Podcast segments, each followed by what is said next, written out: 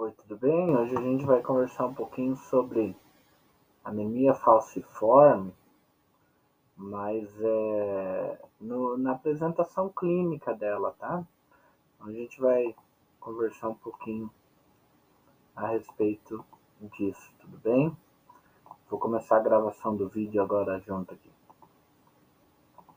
Oi, tudo bem? Hoje vamos conversar um pouquinho sobre anemia falciforme mas principalmente aí a apresentação clínica dela, tá? Bom, primeiro, lembrar que a doença falciforme ela representa um grupo de condições genéticas que cursam com anemia hemolítica, sendo caracterizada pela presença de uma eh, hemoglobina variante, né, que é a hemoglobina S, que é resultante de mutação do gene aí da cadeia da globina beta. Nesse contexto, a anemia falciforme é a desordem autossômica recessível na qual a mutação ela é homozigótica, tá? Então é, hemoglobi é uma hemoglobinopatia SS, tá? É, na anamnese, né, na conversa com o paciente com anemia falciforme.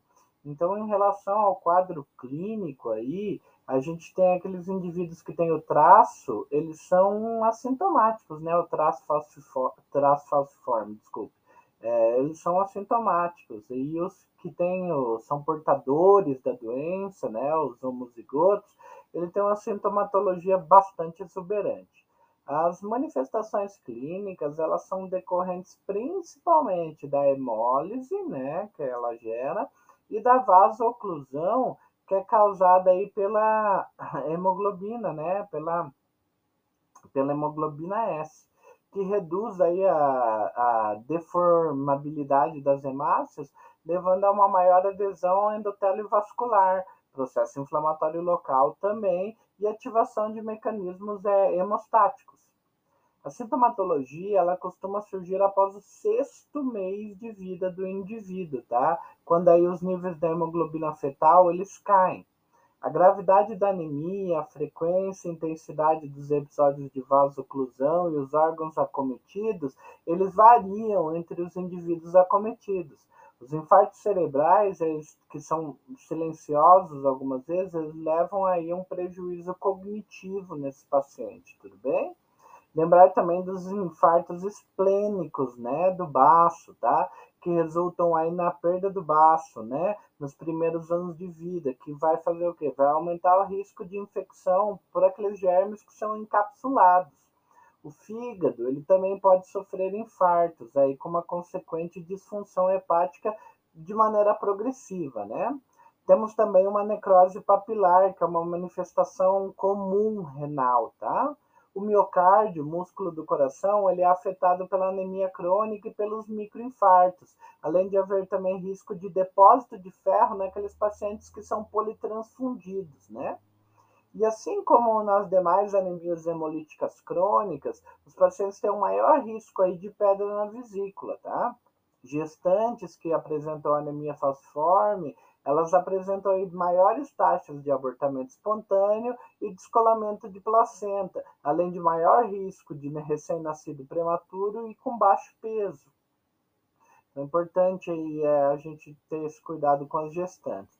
Quais são os marcadores de gravidade da anemia falciforme? Então, uma crise aplásica, que é geralmente causada por infecção pelo parvovírus B19, sequestro esplênico, isquemia ou infarto causados por obstrução aí da microvasculatura, né? E aí nós temos como exemplo acidente vascular encefálico, síndrome torácica aguda, o infarto agudo do miocárdio, complicações obstétricas, o priapismo, né? Que é a ereção aí que dura mais de quatro horas, né? Infarto ósseo, é, complicações crônicas, nós também aí temos é, infecções secundárias àquela perda do baço, né? Necrose avascular da cabeça do fêmur, atraso do desenvolvimento, retinopatia, úlcera, feridas em membros inferiores, doenças do coração, pele na vesícula, sobrecarga de ferro. Temos aí é, critérios para diagnóstico também desses pacientes com depressão, ansiedade, também hipertensão pulmonar, né? Temos aí também as reações transfusionais né, que são bem, é, que são aí critérios aí de gravidade. E quais são os fatores de risco, né? Aí a história familiar positiva, né, um fator de risco para desenvolver. E quais são os fatores de risco para as crises de vasoclusão? Temos o frio, a febre, a infecção, a desidratação, estresses, sejam físicos ou emocionais, o abuso de álcool, a menstruação e a gestação, né? E, na, e então esses são critérios aí que são o que? São critérios de, de risco para as crises de vasoclusão, tá bom?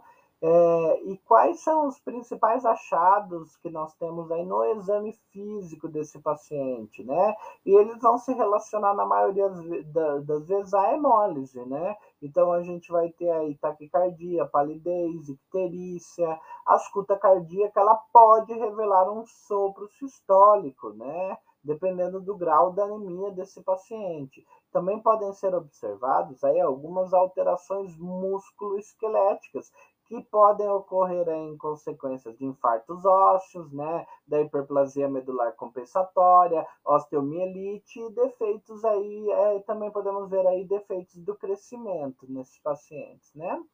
Então, esse seria aí o que nós vamos encontrar no exame físico, na anamnese do paciente, ou seja, o quadro clínico do paciente com anemia falciforme. Tudo bem?